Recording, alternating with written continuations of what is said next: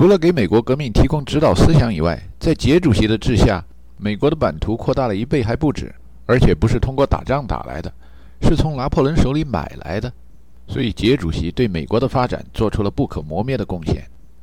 杰主席对民主党的影响更是难以忽略。杰斐逊一般被称为民主党的创造者，后来许多的民主党总统都有那么一点杰斐逊的影子。国家大事上发言稿写得好，个人小事上生活作风有问题。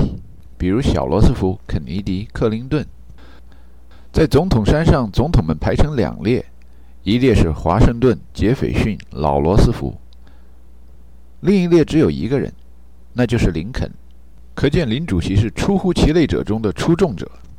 林肯在历届美国总统中有许多排第一的地方，身高排第一。若要举行摔跤比赛的话，他应该拿第一，因为人家年轻的时候做过职业摔跤手，练过。但是摔跤跟做政治家还是差得太远了。慢慢的，林肯开始出名，是因为做律师，为年轻的阿姆斯特朗辩护。没有月光的天，怎么能看清一个人的脸？假证人哑口无言。林律师的事业从此开始滚滚向前，一直走到历届总统排行榜上第一的位置，其威信甚至超过了被称为 “Founding Fathers” 的华盛顿和杰斐逊。林肯的功劳之所以大过创立美国的总统们。是因为他给一个弱小的美国打下了基础，变成一个超级大国。也就是说，他领导美国人民走过了艰苦的内战的年月，还给这片土地上的各族人民一个统一的国家。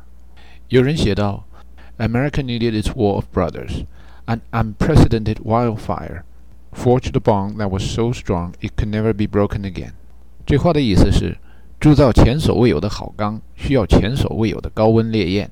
美国在经过兄弟之战以后，变成了一块铁打的钢板，达到了前所未有的团结，然后才有了后面扩张的历史。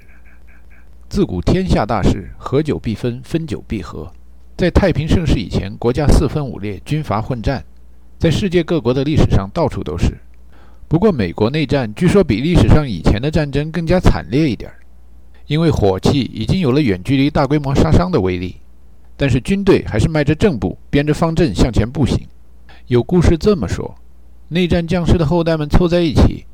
这位说了：“我爷爷当年是北弗吉尼亚军团李将军的部下。”那位说了：“哎呦，你爷爷真傻，昂首挺胸，冲着子弹就过去了。”据说美国内战时，大家还不懂得消毒和感染，切胳膊锯腿的手术刀就跟西瓜刀一样，要么放地下，要么放水桶里，用完一下以后又接着用。所以，死于感染和败血症的伤员不比战场上死的少。南北战争的双方都坚信自己是正义的。南方的观点是，人民不接受统治，政府便没权统治，这是宪法的基础。所以他们不接受北方对他们的统治，寻求分裂。北方的观点是，统一高于一切，谁分裂谁就是反贼，rebels。更何况奴隶制是罪恶的，南方没权分裂。在战争的后期，林肯引进了解放黑奴宣言，于是把北方的统一战争也变成了一场正义的解放战争。随后北方就赢了，林肯也为此献出了自己的生命。内战以后培养出来的那么多复员军人如何安置呢？Go West。于是有了西部开发，还有 Gold Rush，淘金热。说到金，还有镀金。Gilded Age，镀金的年代。说到年代，那段时间还有一个词汇是 Age of Destiny，充满使命的年代。大意是说，美国人民相信美国这个国家的使命是在北美大陆上把大西洋和太平洋连起来。这个年代的代表人物之一就是刻在总统山上的第四位人物——老罗斯福。老罗斯福的全名是 Theodore Roosevelt。Theodore，昵称就是 Ted 或者 Teddy，所以 Teddy Bear，也就是中文说的特迪熊，就是跟着他命名的。因为他在某年某月的某一天在野外救下了一只小熊，这只熊后来就成了特迪熊。由此可见，罗斯福总统罗主席是多么的热爱大自然。他年轻的时候是一个典型的西部牛仔。历史课本上有罗主席和别的牛仔们深入敌后与墨西哥人和印第安人周旋的照片。他们的队伍叫 Rough Riders。听起来那意思就好像山里人骑兵队。在这支队伍里，罗斯福成了有名的战斗英雄。在同印第安人和西班牙人斗以后，从西部前沿回到城市，罗斯福又跟资本家斗上了。直到今天，影响深远的反垄断法，就是在罗主席之下制定的。热爱大自然的罗主席，看不惯洛克菲勒家族洛府对美国经济的垄断，鱼肉美国人民，所以给他们也找了点不自在。生命不息、战斗不止的罗主席，不仅赢得了美国人民的尊敬。而且在世界上也名声在外。诺贝尔颁奖委员会的成员们凑在一起商量，给这么一位战斗英雄应该发点什么呢？最后给他发了诺贝尔和平奖，是为了调停日俄战争。罗主席还为美国圈定了许许多多的国家公园，要不今天的旅游者呢，也就没那么多国家公园好参观了。今天的旅游者看着 Mount Rushmore 上面的四个总统头像，有时候想。这第五个头像应该是谁呢？有人提议应该是马丁·路德·金，因为他对美国历史的影响也挺大。但是马丁·路德·金 （Dr. King） 王博士没做过美国总统，他的头像要刻上去了，这中文翻译为“总统山”还不恰当吗？看来这四个头像会在这维持现状很多年了。兰博看着石像，赞叹地对鹏鹏和陈达说：“花岗岩，酸性火成岩。”我敢打赌，等埃及金字塔那种碳酸盐成分的岩石彻底风化以后，我们的总统的头像还会存在很多年。鹏鹏说：“高见，高见！University of Illinois at Urbana-Champaign 地质系教出来的学生就是水平高。”陈达这才想起来问：“哎，鹏鹏，你是哪个学校地质系毕业的？”鹏鹏说：“他并没有学过地质。论学历的话，他是在佛罗里达中部一个叫 DeLand 的小城市。”一个叫 Stetson College 的艺术学校里学男高音的。由于从模样上看，他的嗓音没有帕瓦罗蒂那么洪亮浑厚，所以呢，只能在亲戚朋友的毕业或者结婚典礼上偶尔露那么一手。这世道不公，不是每一个小酒吧都想雇男高音的。好在鹏鹏喜欢交朋友，左派、右派、保守、民主，三教九流都无所谓。毕业了以后，认识了一帮热爱环境保护的瓦岗山的兄弟。于是走上了环境革命的路一条。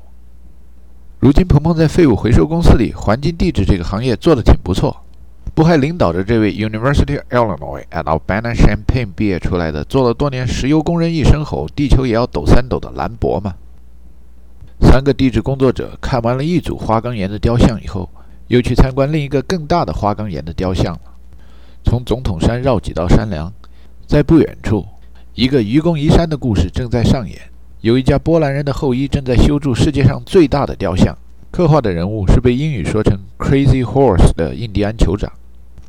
这位酋长的雕像究竟有多大呢？总统山上的四个头像加在一起，大小也只能顶他耳朵后面的一缕头发。雕像完成以后，整整一座山就将变成一人一骑。疯狂的野马酋长将骑着一匹狂野的骏马，手指前方说点什么。他说什么呢？旁边的木牌上刻着他的发言：“我们的家乡，我们的土地，祖先埋葬的地方，也将是我的坟墓。”接着读下去，木牌上写着这位印第安酋长别的业绩：第一，领着数千印第安勇士，在 Little Big Horn 全歼进山围剿的美国陆军第七轻骑兵军团 Seventh Cavalry，打死了南北战争中北方的名将 George Custer。第二条业绩是。这位疯狂的野马酋长从来没有跟美国政府签订过任何条约，不妥协，没签过条约，这也算业绩吗？这段奇怪的文字从一个侧面反映了当年印第安人与美国政府的斗争是多么的艰难。正所谓“自古皆有死，民无信不立”。当时的印第安领导人已经没有几个对自己的群体、人民、民族和国家有信心了。虽然那时候印第安酋长不少。但是像 Red Cloud、Sitting Bull 等等比 Crazy Horse 活得长的，要么晚节不保签了条约，更可悲的还被抓到马戏团去做表演。这落后就要挨打，落后就要被人家开除球籍的下场。若是让岳飞、岳鹏举看见，他又得说：“靖康耻，犹未雪；臣子恨，何时灭？”从未与美国政府签订过条约的 Crazy Horse，他的印第安名字很少为人知道。其实他的真名一点也不 crazy，也不是卷头发，在走投无路的情况下率部投降，在押解的过程中不明不白地死去了。多年以后，他的事迹感动了一位从波兰来的愚公，这位愚公决定为他雕一座世界上最大的雕像。在一些人住在 Lakota 地区印第安人保留地的居民的帮助下，这位波兰愚公开始起早贪黑的设计、雕刻、爆破。为了对付这座不再长高的山，为了做到愚公所说的“子子孙孙是无穷尽的”，于是他结了婚，生了不少孩子。女眷们在他妻子的带领下为雕像募捐筹款，男儿们跟着愚公干体力活。有的孩子长大了，人各有志，远走高飞；但是绝大多数孩子还是跟着他在这儿愚公移山。操蛇之神闻之，惧其不已也，告之于地，地感其诚。在美国读着上下文的解释帝就是美国政府。美国政府听到这事儿，心里说：“这是好事儿啊！再说现在也没什么印第安人内乱的威胁了，修他世界上最大的雕刻，不也挺气派的吗？”于是政府提出愿意帮助波兰愚公完成 Crazy Horse 的雕像。愚公听了，觉得这事儿真好笑，说：“谢谢您了，当年这 Crazy Horse 不就被你们给搞死的吗？现在您来赞助，这算什么事儿啊？”这不让人在九泉之下还觉得拿了人的手短，吃了人的嘴短，寝食不安，不得安息吗？于是愚公一家和附近的印第安志愿者们，继续靠私人赞助和游客的花销，建造着这座世界上最大的雕像。作为资历最老的地质队员的兰博，对鹏鹏和陈达说：“我十年以前就来过这儿，好像跟现在没什么区别。哦，不过他们现在多了一辆挖掘机。”十年以前，连那么一点机械化都没有。陈达心里想：看来这座世界上最大的雕像，在我这一辈子是不会有竣工的那一天了。但是它现在已经成了一件杰出的作品，在蓝天和白云之下，山的轮廓和人为的工程，已经形成了一匹狂烈的骏马，矫健的骑士。而更美的是，愚公移山精神永放光芒。